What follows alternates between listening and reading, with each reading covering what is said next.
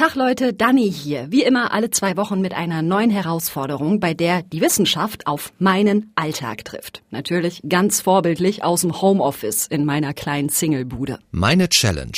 Das wird eine besondere Folge, glaube ich, denn eigentlich stecken wir in der Challenge, um die es diesmal geht, gerade irgendwie alle drin. Stichwort Coronavirus. Ein Podcast von MDR Wissen. Während ich das hier einspreche, sind die Ausgangs- und Kontaktbeschränkungen gerade ein bisschen gelockert worden, aber trotzdem, ja, mit Freunden im Park grillen, mit der Gang in der Kneipe versacken, Urlaub mit der Familie, ist gerade nicht. Stattdessen Einzeltreffen mit Abstand oder halt alternativ WhatsApp, Telefon oder eben das hier. Hallo, siehst du mich? Ach so. Hallöchen. Ich habe mich heute mal nicht in mein Bett gesetzt. Bei mir ist es so, ich wohne alleine, habe keinen festen Partner, arbeite gerade größtenteils von zu Hause aus und ich gehöre wegen einer Vorerkrankung auch noch zur Covid-19-Risikogruppe. Klar, ich könnte heimlich gegen die Auflagen verstoßen, damit würde ich mir aber möglicherweise gesundheitlich ins eigene Fleisch schneiden und ich will ja auch andere Menschen nicht gefährden, indem ich das Virus möglicherweise verbreite. Also bin ich gerade mega viel zu Hause, alleine und manchmal auch ein bisschen einsam. Myself.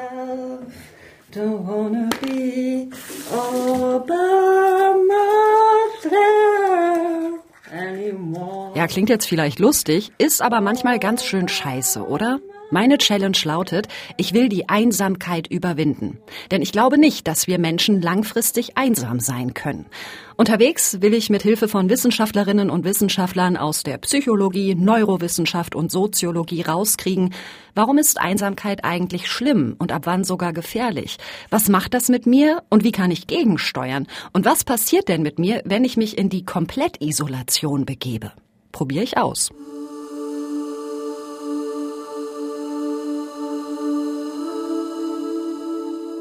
Dazu müssen wir hier kurz mal ein paar Begriffe klären, damit wir hier nicht aneinander vorbeireden, ja? Nämlich Alleinsein, soziale Isolation und Einsamkeit. Alleinsein ist eine objektive Zustandsbeschreibung. Ich bin jetzt alleine in meiner Wohnung. Es ist niemand bei mir. Und Alleinsein kann auch positiv sein, ja? So nach dem Motto, ich mache mir einen ruhigen Abend zu Hause und ich genieße es mal ganz für mich zu sein. Soziale Isolation ist ebenfalls eine Zustandsbeschreibung. Ich bin dauerhaft alleine und ich habe auch keinerlei Kontakt zu Personen, die mir nahestehen. Also auch keine Telefonate, keine Chats, keine Mails. So, und Einsamkeit ist ein Gefühl. Ich fühle mich ausgeschlossen, abgekoppelt, verlassen und ich empfinde das als negativ. Das kann auch passieren, wenn ich nicht alleine bin. Also zum Beispiel beim Treffen mit Freunden, weil ich halt das Gefühl habe, die verstehen mich alle nicht, keiner interessiert sich wirklich für mich. Also da habe ich mir extra vorher nochmal die Zahlen rausgesucht, die wir letztes Jahr im Sommer erhoben haben. Und für ungefähr einen von fünf Befragten ist die gefühlte Einsamkeit ein Problem. Also das heißt, Vier von fünf Befragten fühlen sich sehr selten nur einsam und der fünfte sagt dann eben täglich oder zwei bis sechs Mal pro Woche. Das ist Sonja Lipke, Professorin für Gesundheitspsychologie und Verhaltensmedizin an der Jakobs University Bremen. Und von der wollte ich wissen, wie viel einsam fühlen ist denn, naja, ich sag mal, normal? Und wenn man einmal pro Woche, immer am Sonntag irgendwie das Gefühl hat, so, oh, irgendwie wünsche ich mir jetzt andere Menschen oder ich denke jetzt an meinen Opa, der nicht mehr da ist, mit dem ich immer so ganz toll bestimmte Sachen machen konnte, das ist schon okay. Das gehört auch dazu. Und wir Menschen sind eben keine Roboter, die immer auf der gleichen Linie fahren. Also das heißt, einmal pro Woche, da braucht man sich gar keine Sorgen machen. Das Ding ist eben, Einsamkeit ist wie gesagt ein Gefühl und damit höchst individuell. Es gibt Menschen, die fühlen sich schon einsam, wenn das Telefon mal eine Stunde nicht bimmelt und kommen null damit klar. Und andere wiederum sind viel öfter alleine, arrangieren sich aber ganz gut damit. Es geht also nicht darum, wie viele Freunde ich habe, sondern es geht darum, wie ich diese Beziehungen und meinen sozialen Zustand bewerte, wie sich das Ganze für mich anfühlt.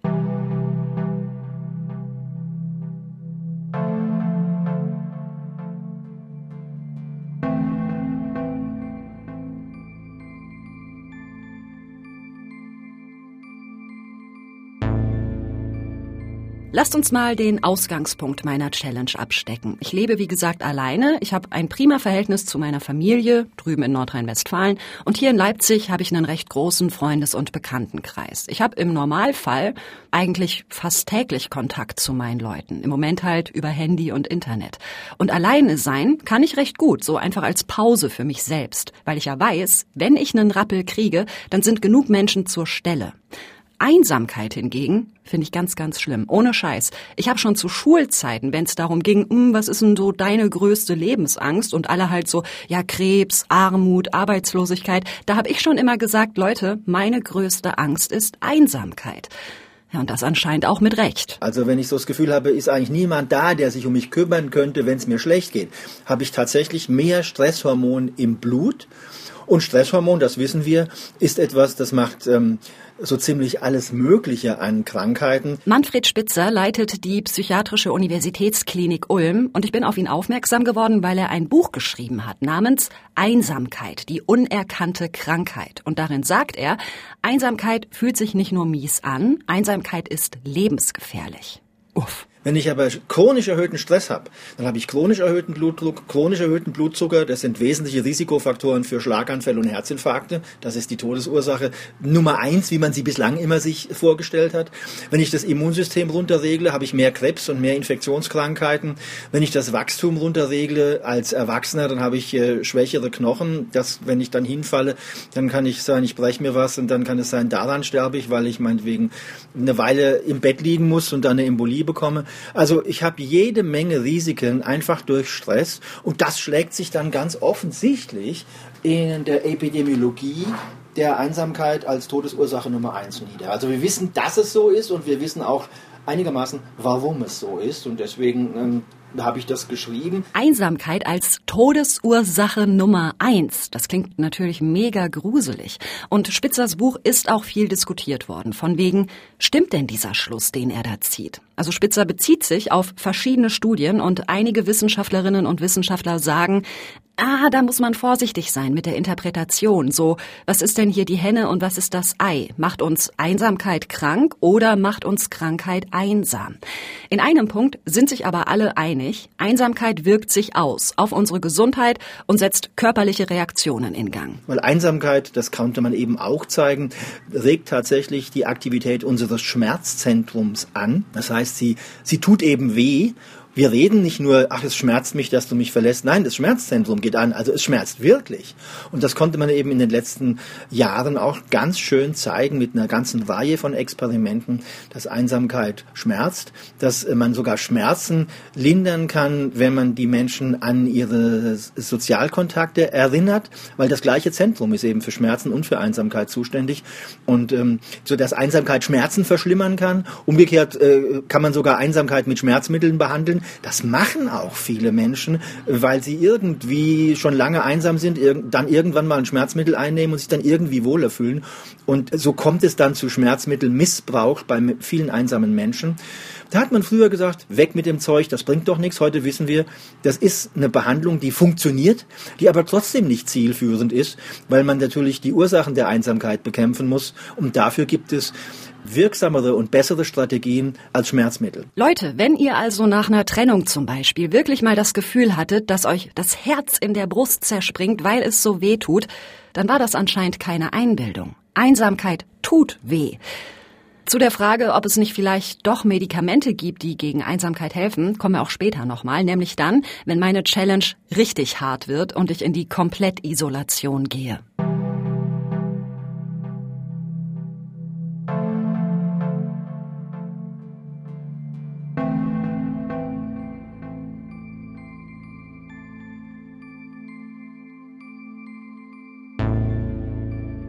Im Moment ist es wie gesagt so, ja, ich bin alleine und es ist inzwischen echt über einen Monat her, dass ich mich mit Freundinnen und Freunden in echt getroffen habe. Also man darf zwar wieder vereinzelt, aber ich halte mich da einfach noch zurück aus Vorsicht.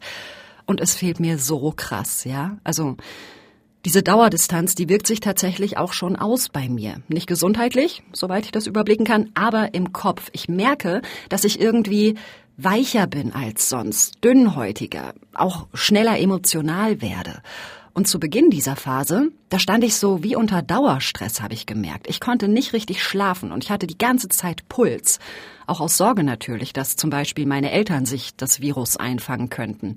Diese Daueranspannung hat sich zum Glück gelegt, aber ich merke halt, dass trotzdem was fehlt. Mein Name ist Henning Beck. Ich interessiere mich dafür, wie wir lernen und denken und bin Neurowissenschaftler. Henning Beck ist außerdem Science Slammer, kann also super erklären, was in unserem Gehirn so los ist. Und ich habe mir gedacht, der kann mir doch bestimmt sagen, warum ich dieses Gefühl habe, von wegen, da fehlt was. Ich bin wie auf Freundschaftsentzug. Ja, natürlich ist das so. Also deswegen sind es ja auch Menschen, die einem am Herzen liegen, weil das eben auch ein, eine positive Rückkopplung bedingt, sprich man, man genießt das auch, die Anwesenheit mit anderen. Das ist ja auch das, was uns Spaß macht und Freude macht.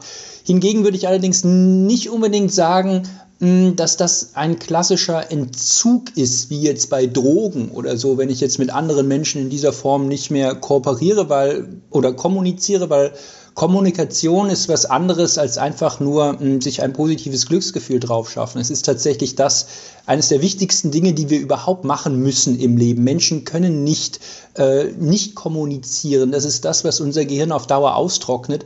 Und deswegen muss man da aufpassen, dass man das hm, nicht sich zu sehr in so eine, so eine Einsamkeit begibt. Und man muss versuchen, immer diesen Austausch und diesen Kontakt mit anderen weiter auch zu nutzen. Aber im Übrigen das ist das, was im Gehirn auch als Belohnung vermittelt wird und was wir unbedingt brauchen. Hm, ja, das versuche ich ja. Wie ihr wahrscheinlich auch, ne? Ich sitze mehrmals die Woche in Videochats mit Freunden, wir telefonieren, wir schreiben uns Nachrichten, also ich kommuniziere gerade teilweise sogar mehr mit meinen Liebsten als in Nicht-Corona-Zeiten. Aber es bleibt halt irgendwie eine Krücke. Ich finde es immer lustig, wenn man in einer Videokonferenz ist und man sich dann verabschiedet mit den Worten, ich freue mich, wenn wir wieder face-to-face -face uns sehen. Obwohl man sich gerade face-to-face gesehen hat. Es ist absolut ein Unterschied, ob ich jetzt analog oder digital bin. Das, ist, das kann es nicht ersetzen.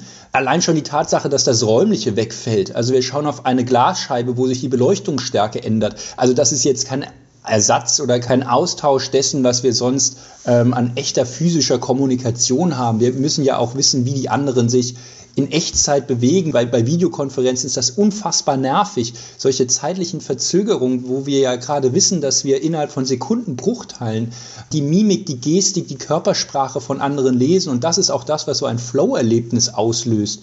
Also man weiß, dass Menschen dann ganz besonders die, die Gesellschaft von anderen Personen schätzen, wenn sie quasi in Echtzeit in der Lage sind, die Gestik, die Mimik und auch die Gedanken und übrigens auch die, die Hirnaktivität ein bisschen von der anderen Person zu kopieren. Also, in echt mit Menschen zusammen sein, das ist der Goldstandard für unser Gehirn, sagt Beck. Das lässt sich nicht komplett durch digitale Kommunikation ersetzen. Aber Skype und Telefon sind immerhin besser als nichts und bewahren mich halt gerade davor, so in ein Einsamkeitsloch reinzufallen. Tja, aber um diesem Einsamkeitsgefühl wirklich näher zu kommen, zogen wir meine Challenge jetzt ein bisschen enger. Hallo liebe alle. Äh, ich weiß nicht, ob ich euch das schon gesagt habe. Für diesen Podcast ähm, muss ich gerade eine Einsamkeitschallenge machen. Das heißt, dass ich mich ab morgen in die Komplettisolation begeben werde. Also, da wollte ich nur kurz Bescheid sagen, dass ihr euch halt nicht sorgt, wenn ihr mir irgendwie schreibt oder versucht anzurufen und mich nicht erreicht. Komplettisolation. Solange ich es aushalte. Mindestens drei, vier Tage habe ich mir vorgenommen. Also kein Skype, keine Nachrichten, keine Telefonate mit Freunden und Familie. Und treffen tue ich ja gerade sowieso niemanden. Und ähm, es ist ganz süß, alle rufen noch mal schnell an am Abend vorher oder schreiben kurz so, ach nee, Dani, wir werden dich vermissen. Ja, und dann ist das Handy weg. Stille.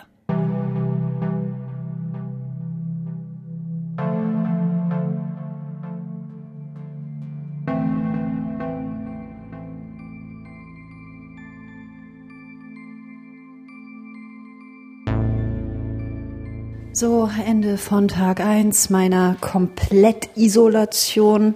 War ein Scheißtag irgendwie.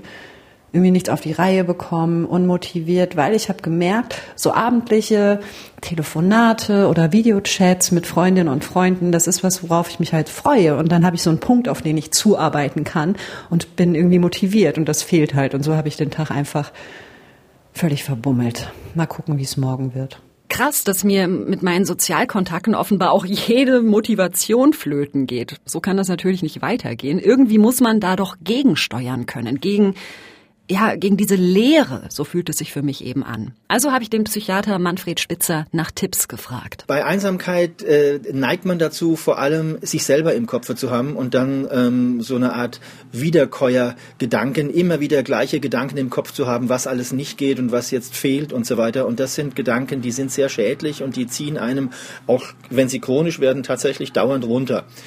Dagegen gibt es ein paar Dinge, die man aktiv tun kann.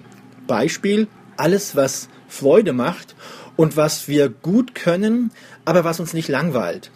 Ähm, also ich, ich übe Klavierspielen zum Beispiel und es macht mir tatsächlich Spaß im Prinzip Klavier zu spielen, aber ich nehme was Neues vor, was ich noch nicht kann und wo ich wirklich so Mühe habe, aber es trotzdem schon einigermaßen klingt. Wenn ich das schaffe, dann bin ich irgendwann in dem, was man Flow erleben nennt. Und der Witz am Flow erleben, egal ob ich ein Bild male, Klavier übe, am Joggen bin oder was auch immer, ist folgendes. Ich bin bei der Sache.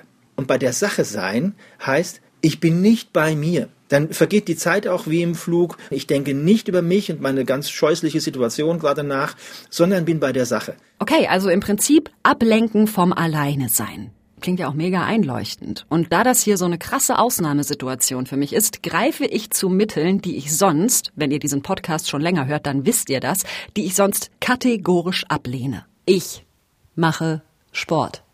Freiwillig. Hey ihr Lieben und herzlich willkommen zu meinem allerneuesten Video. Richtig cool, dass ihr wieder mit dabei seid, denn heute gibt es ein richtig cooles Bauch-Beine-Po-Training zum Mitmachen. Bauch, Beine, Po-Training. Auf geht's. Mir kommt tatsächlich schon jetzt, also recht früh in meiner Challenge, der Gedanke, Einsamkeit so komplett nachfühlen und nachvollziehen mit aller Verzweiflung, die da dran hängt, das wird wahrscheinlich nicht gelingen. Also klar belastet mich dieses Alleinsein hier, gelegentlich zumindest, aber ich kann halt hier nur versuchen, Einsamkeit nachzustellen. Es ist wie so eine Annäherung. So richtig schlimm mit traurig sein und verlassen fühlen geht's mir bisher zumindest nicht. Ich bin halt eher frustriert und genervt. Die Tipps von Manfred Spitzer, die nehme ich deshalb trotzdem ganz gerne. Ganz wichtig, mal in die Natur rauszugehen, weil tatsächlich das Naturerleben, äh, also uns an unsere soziale Natur, an unsere sozialen Bezüge und unser soziales Eingebundensein erinnert. Auch und obwohl ich in der unbelebten Natur bin, da gibt's Experimente dazu, ähm, das Naturerleben uns zu ähm, sozialeren Wesen macht. Wir helfen lieber anderen, wir kümmern uns mehr um die, wir denken freundlich an die. Wenn man das weiß, dann weiß man, was gegen Einsamkeit hilft. Ein Waldspaziergang, sogar alleine. Ja, und irgendwann habe ich auch gemerkt in meiner Isolation, oh, mir fällt hier die Decke auf den Kopf. Ich habe einen kleinen Rappel gekriegt und bin dann ähm, rausgefahren, Runde um See und sitze jetzt hier am Strand. Es ist voll und niemand außer mir ist alleine hier. Nur Familien und Menschen, die so zusammen abhängen, glaube ich. Aber immerhin mal draußen gewesen und Sonne geschnuppert. Das hat gut getan. Wir haben diese Tage der Isolations-Challenge übrigens extra so gelegt, dass sie dann stattfinden, wenn ich frei habe und nicht in die Redaktion oder zu irgendwelchen Terminen muss, weil dann würde ich ja Kolleginnen und Kollegen sehen und das würde diese Extremabkopplung verwässern. Und es ist ganz interessant, wie ich da so alleine am Strand sitze, zwischen lauter Familien und Paaren. Da fühle ich mich zum ersten Mal in meiner Challenge nicht nur alleine, sondern sowas wie einsam, obwohl ich ja weiß, dass das hier nur eine künstliche Versuchsanordnung ist.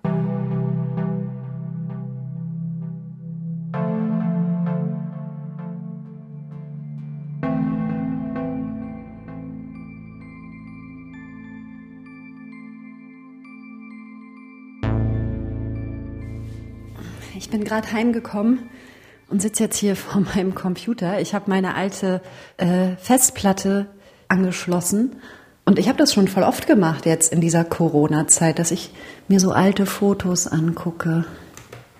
Ach, das war die Einweihungsparty in meiner zweiten WG hier in Leipzig. Alter, wie wir da aussehen. Das muss irgendwie so Frühling 2011 muss das gewesen sein. Oh Gott, ey, neun Jahre. Merkwürdig. Also ich gucke mir sonst echt so gut wie nie alte Fotos an, aber jetzt in dieser Phase habe ich das schon öfter gemacht als in den letzten Jahren zusammen. Und das leuchtet auch ein, hat mir der Neurowissenschaftler Henning Beck gesagt. Ein ganz interessantes Phänomen, weil letztendlich machen Sie dort auch etwas, was Sie ähm, im Zusammensein mit anderen Menschen auch in einer anderen Form machen würden. Sie simulieren die Gefühlslage, die, die Situation, den Gemütszustand von anderen Personen oder von sich selbst als fremder Person in einem früheren Ich, ähm, indem Sie sich Fotos anschauen. Und genau diese mentale Simulation, dieses Nachvollziehen, das sich in eine andere Person hineinversetzen, das ist ja auch das, was unseren Austausch, unsere Kommunikation so interessant und so spannend macht. Also ähm, das ist ein, ein, einer leicht abgeschwächten Variante, denn die Fotos sprechen ja leider nicht das, was man äh, real im Austausch mit anderen auch hätte. So, Achtung, ich komme jetzt hier mit Wissen aus meinem Studium um die Ecke. Das ist nämlich ein bisschen vergleichbar mit der sogenannten parasozialen Interaktion. Sprich, wenn man zum Beispiel alleine Fernsehen guckt und mit den Leuten auf dem Bildschirm redet, ja, so, hey, steile Krawatte, Klaus Kleber, obwohl die einen ja gar nicht hören können. Tja, und genau in diesem Modus würde ich vermutlich landen, wenn ich dieses komplette Isolationsding länger durchziehen würde als nur ein paar Tage. Also ehrlich gesagt wissen wir das nicht so genau, wie es ist, wenn jemand jetzt äh, fünf Jahre komplett alleine gelebt hat, denn äh, mir sind jetzt wenig Fälle bekannt, eigentlich keine Fälle bekannt, wo man diesen Zustand untersuchen konnte. Ähm, wir wissen, dass wenn Menschen sehr lange alleine sind, dass man natürlich solch, solche Überlebensstrategien zurechtlegt und versucht dann auch ähm, zu vermenschlichen Objekte in der Umgebung. Also Menschen fangen an mit Kuscheltieren zu reden oder ähm, Gegenständen eine Persönlichkeit zuzuschreiben, weil man immer dieses Wechselspiel braucht. Übrigens, Kinder machen das von Anfang an, weil es ein Training dafür ist, wie man soziale Systeme, Freundschaften, Beziehungen, Familie aufbaut, indem man sich überlegt, was wäre, wenn. Und deswegen reden die mit ihren Kuscheltieren. Ähm, wenn sie jetzt sehr lange alleine sind, ähm, würde ich vermuten, dass solche Psych psychologischen ähm, Ausweichstrategien auch stattfinden. Ähm, allerdings, ich wüsste jetzt nicht, ob man jetzt tatsächlich organische Schäden davon trägt. Nach einiger Zeit mit Sicherheit schon, aber äh, ganz ehrlich, man, man hält das gar nicht so lange durch. Also wenn Sie jetzt in einer, in einer abgeschirmten Umgebung sind und wirklich mit niemandem kommunizieren, das wird schon dazu führen, dass man psychische Schäden davonträgt. Ich komme ins Nachdenken. Ich sitze hier an Tag zwei meiner Isolations-Challenge und merke jetzt schon, dass ich die Nase langsam voll hab, weil sich alles so entsetzlich still und leer anfühlt und auch ein Stück weit sinnlos, ja? Wozu soll ich mir die Haare waschen oder ein frisches Shirt anziehen, wenn ich eh nur so vor mich hin rumhänge? So, und jetzt weiß ich aber ja, dass das hier jederzeit zu Ende sein kann. Ich kann ja jederzeit Schluss machen und ich weiß, dass draußen meine Familie und meine Freunde Freundinnen und Freunde auf mich warten. Wie schrecklich muss es für Menschen sein, die gezwungenermaßen einsam sind, also für die das nicht bloß ein Experiment ist. Was können die denn machen? Das finde ich ganz wichtig, weil die Einsamkeit nicht wie eine Krankheit einfach anzeigt, dass da schon was kaputt ist, sondern die Einsamkeit ist einfach ein Indikator dafür, dass etwas vielleicht kaputt gehen könnte. Das ist Sonja Lipke, habt ihr vorhin schon mal kurz gehört, die Gesundheitspsychologin von der Jakobs University Bremen. Und die sagt, Einsamkeit ist wie eine Warnleuchte. Aber beim Auto ist es ja nun auch so, wenn wir sehen, der Tank wird leer und wir fahren an die Tankstelle, wird niemand damit rechnen, dass dann irgendwann der Tank kaputt geht oder der Motor.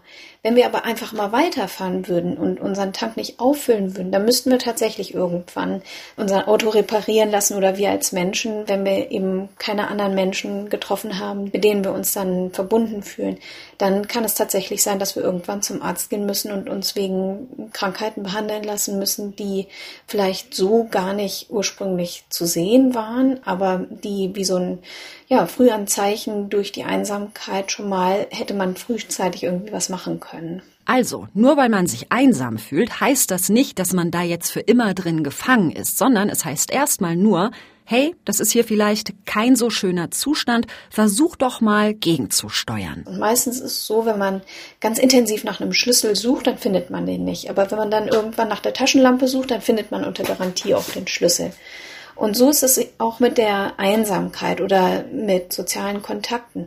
Wer nur auf der Suche ist nach einem Partner, um seine eigene Einsamkeit zu überwinden, der hat da nicht so große Chancen, erfolgreich zu sein. Besser ist es eigentlich, wenn man sich versucht, um andere zu kümmern. Also zum Beispiel jetzt in dieser Phase nicht darauf warten, dass mal jemand anruft, sondern selber mal zum Telefonhörer greifen und wenn man denkt, so, ach, warum kriege ich keine WhatsApp-Nachrichten von meinen Freunden, einfach selber mal schreiben Und die meisten antworten darauf nicht sofort und nicht vielleicht so umfangreich, wie man sich das dann wünscht, aber einfach den ersten Schritt mal wieder selber tun. Das ist schon ganz wichtig. Das leuchtet mir voll ein und das stimmt sicherlich auch, ja. Aber ich denke mir auch, Einsamkeit ist doch so beschissen. Also wenn ich an Momente zurückdenke, in denen ich mich einsam gefühlt habe, dann erinnere ich mich, dass ich so wie gelähmt war und vor allem, dass ich mich auch nicht getraut habe, einfach eine Freundin anzurufen und vielleicht direkt zu sagen, ey, ich fühle mich einsam, kannst du mir beistehen? Ich habe darüber mit Janosch Schobin gesprochen. Der ist Soziologe an der Uni Kassel und forscht zu Freundschaften und Isolation. Und er sagt, ja, dieses Schamgefühl, das geht ganz oft mit Einsamkeit einher. Jedenfalls hierzulande. Das muss aber nicht so sein. Also in Lateinamerika ist es relativ üblich, über Einsamkeit öffentlich zu klagen. Man kann das im öffentlichen Raum tun, man kann also beinahe Fremden sagen, dass, man, dass die Einsamkeit einen gerade umbringt.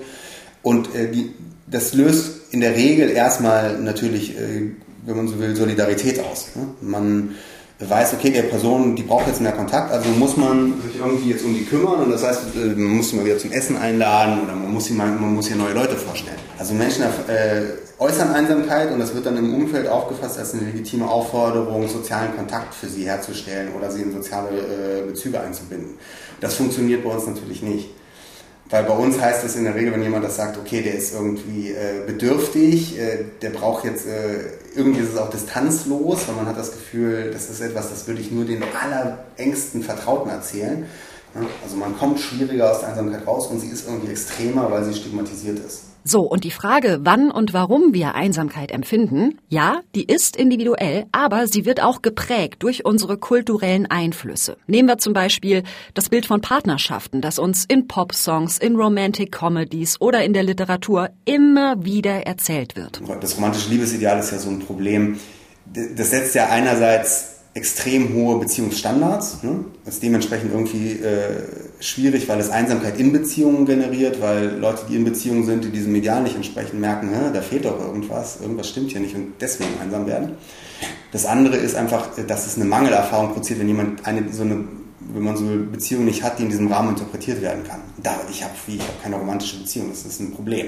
Ähm, das äh, ist etwas, das würde jetzt, äh, sagen wir mal, im 16. Jahrhundert niemandem einfallen. Ne? Warum denn auch? Da war das nicht ähm, eine sozusagen primäre Notwendigkeit, eine solche Beziehung zu haben. Und solche Beziehungen galten auch eher als verrückt.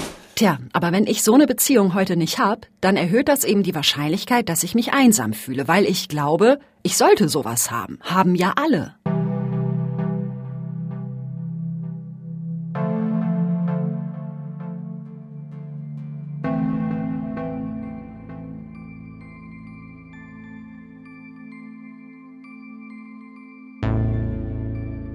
Das Thema Partnerschaft bringt mich übrigens noch zu einem interessanten Punkt, der mir schon seit Wochen richtig krass abgeht und über den ich jetzt Zeit habe nachzudenken in der Komplettisolation, nämlich Körperkontakt. Ey, das fehlt mir seit Wochen so krass, ihr könnt euch das nicht vorstellen, ja? Also ich bin auch, glaube ich, so in zwischenmenschlichen Beziehungen immer recht körperlich. Ich umarme meine Freunde und hier ein Knutscher und da ein Stupser. Und klar, manchmal treffe ich halt auch Typen, wo dann noch mehr geht, aber es geht jetzt gar nicht um Sex, sondern es geht ganz generell um körperliche Nähe.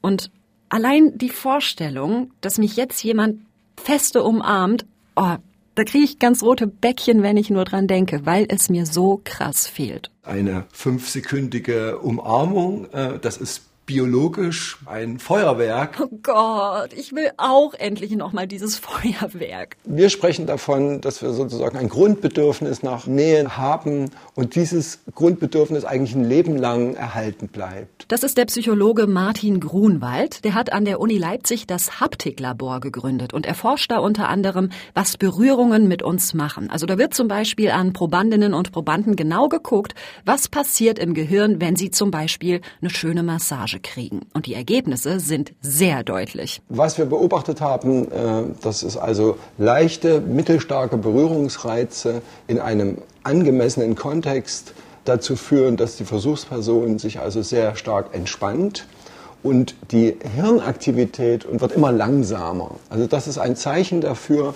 dass der Organismus, also insbesondere auch das Gehirn, sich entspannt, relaxiert. Also die Herzfrequenz wird in solchen Zuständen langsamer die Muskulatur entspannt sich, das allgemeine Stresshormon Cortisol wird weniger.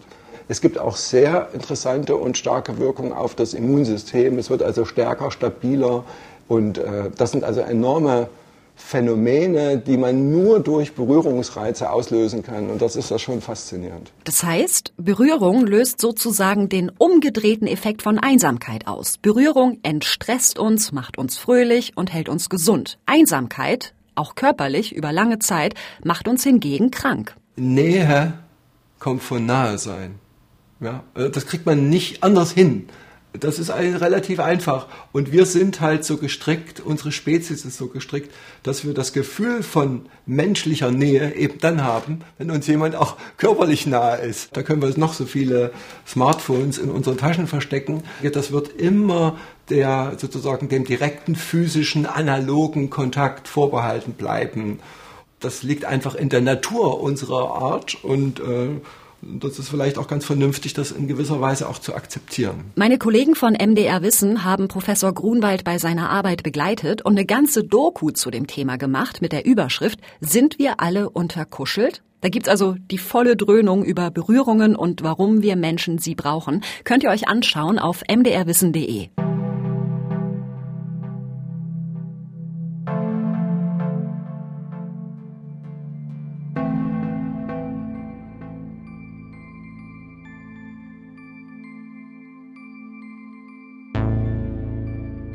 Berührungen sind auch deshalb so toll, weil unser Körper dabei Oxytocin ausschüttet. Das ist ein ähm, ja, sogenanntes Kuschel- und Bindungshormon. Und da ist mir eingefallen, ey Schmidten, du hast doch vor ewigen Zeiten mal was gelesen, dass es Oxytocin als Nasenspray gibt. Klingt doch perfekt, um mich hier so ein bisschen zu trösten in meiner Isolation. Und ich äh, gucke jetzt hier gerade im Internet.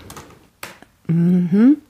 Und da gibt's tatsächlich ganz viele Online-Apotheken, die das anbieten. Ist auch gar nicht so teuer anscheinend. Sind aber alles nur ausländische Online-Apotheken, also irgendwie so Schweizer Domain-Endungen. Und da steht, der Verkauf ist in Deutschland gar nicht erlaubt. Hm, Mist. Tja, da hab ich kurz umsonst gehofft. So von wegen, hey, einmal schnüffeln und bumzack peng, Einsamkeitsgefühl ist weg. Aber so einfach ist es nicht. Und als ich dem Neurowissenschaftler Henning Beck erzählt habe, hey, Herr Beck, ich kann mir doch einfach ein Oxytocin-Nasenspray kaufen und dann geht's mir voll gut. Da hat er mich aber sofort zurückgepfiffen. Das Zusammensein mit anderen Menschen ist mehr als nur ein Cocktail aus irgendwelchen Botenstoffen, die zu einer bestimmten Zeit ganz genau getimt im Gehirn ausgeschüttet werden, sondern es ist immer das Wechselspiel zwischen mir als Person und meinem Gegenüber als Person. Ähm, und genau dieses zeitliche Abstimmen, dieses, dieses Ausschütten von Botenstoffen, das Aktivieren von Netzwerken, das ist das, worauf es ankommt. Das kann ich nicht ersetzen, indem ich mir jetzt irgendwie so eine Pille einwerfe oder Nasenspray nehme, indem jetzt bestimmte Botenstoffe ähm, quasi dieses Zusammengehörigkeitsgefühl simulieren sollen. Ähm, und da wäre ich auch ein bisschen vorsichtig, wenngleich es natürlich immer einige, wie soll ich sagen, medizinische Einzelfälle gibt, wo man sowas in Betracht ziehen kann. Aber ich, ich rate davon ab, sich selber zu therapieren, gerade mit solchen Botenstoffen oder Neurotransmittern ähm, wie, wie Oxytocin. Es ist also, wie so oft, zu komplex für einfache Lösungen. Schade. Also bleibt mir, bleibt vielen von uns nur durchhalten und drauf freuen, auf die große Reunion mit allen Menschen, die wir lieben, eines Tages nach der Corona-Phase, mit Schnacken und mit Lachen und mit Umarmungen und allem, was ich hier gerade so vermisse. Aber da läuft mir Henning Beck schon wieder in die Parade. Es könnte auch das, der gegenteilige Effekt entstehen, dass man sich jetzt neue Gewohnheiten antrainiert und je länger dieser Zustand geht, desto nachhaltiger, desto ähm, stärker werden diese Gewohnheiten. Es könnte auch sein, dass man sich in Zukunft ekelt vor solchen Menschenansammlungen. Es könnte auch sein, dass man es sehr unangenehm findet, wenn man in einer stichgedrängten U-Bahn steht. Das kommt ein bisschen darauf an, wie lange dieser Zustand jetzt sein kann äh, oder sein muss. Ich würde eher davon ausgehen, dass auch so ein Rebound-Effekt eintreten könnte, sprich Menschen wissen auf einmal dieses Analoge viel mehr zu schätzen als vorher. Auf einmal stellt man fest, wie wunderbar es ist, mit anderen Menschen in einem Café zu sitzen und oder einen gemeinsamen Spieleabend zu haben oder keine Ahnung, irgendwie gemeinsam zu einem Fußballspiel zu gehen, dass man das auf einmal umso mehr zu schätzen weiß. Allerdings wir können nicht in die Zukunft schauen und es kommt tatsächlich ein bisschen darauf an, wie lange dieser jetzige Zustand geht und welche Vermeidungs- und Gewohnheitsstrategien wir uns jetzt in dieser Zeit zurechtlegen. Oh Gott, nein, bitte nicht. Also Henning Beck und ich haben dann noch ein bisschen weiter geschnackt am Telefon und er meinte auch, nee, Frau Schmidt, also ich bin schon optimistisch, was das angeht. Aber trotzdem, ja, dieses Szenario, das habe ich noch gar nicht in Betracht gezogen. So von wegen, ich renne nach der Krise mit offenen Armen auf die Straße, so, hallo Welt, gebt mir Liebe, kommt in meine Arme und alle Menschen nur so, äh, was willst du, geh weg.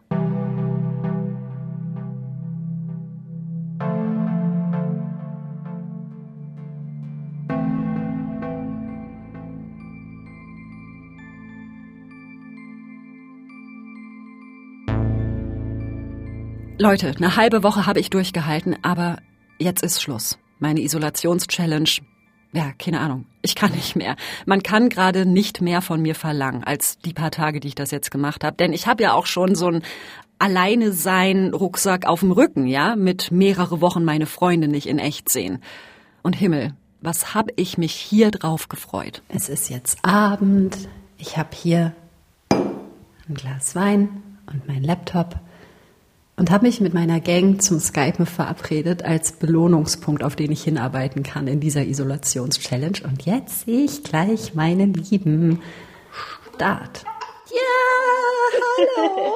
Daddy, herzlich willkommen zurück in der Welt. Ist das schön, euch zu sehen, Kinder. Und es ist so krass. Wir schnacken bis in die Nacht hinein. Wir reden Unsinn, wir lachen, wir sprechen aber auch über ernste Sachen. Und ich fühle mich wie so ein super ausgetrockneter Schwamm, der jedes Wort, jede Geste, jede Bewegung auf dem Bildschirm aufsaugt wie sonst was. Und hinterher habe ich richtig rote Bäckchen. Nicht nur von den zwei Gläsern Wein, die ich während des Videochats getrunken habe, sondern einfach, oh, weil ich Menschen gesehen habe, die mir am Herzen liegen und denen ich mich nahe fühle.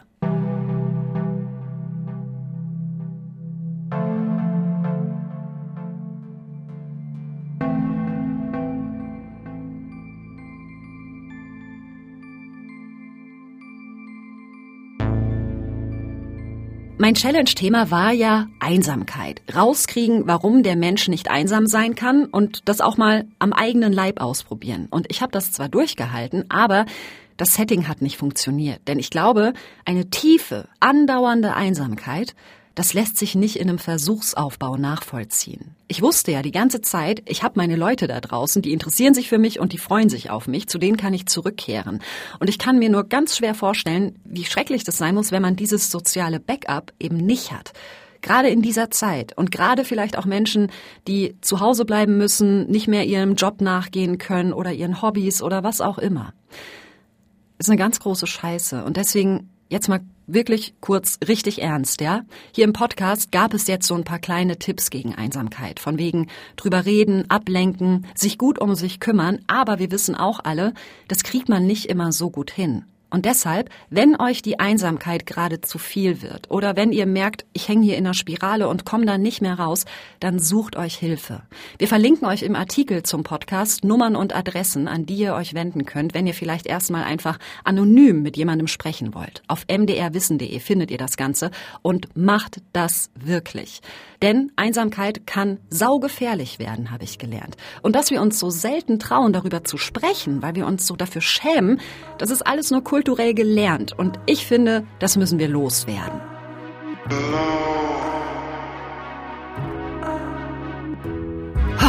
Oh Mann. Das war meine Einsamkeitschallenge. Geholfen haben mir dabei Thomas Jehn und Carsten Möbius. Und wenn ihr vielleicht auch eigene Erfahrungen habt, jetzt gerade in der aktuellen Corona-Phase mit Einsamkeit oder auch wenn ihr Fragen habt, Kritik, Lob, Anmerkungen, Ideen für meine nächste Challenge, dann schreibt uns gerne eine E-Mail an challenge.mdr.de.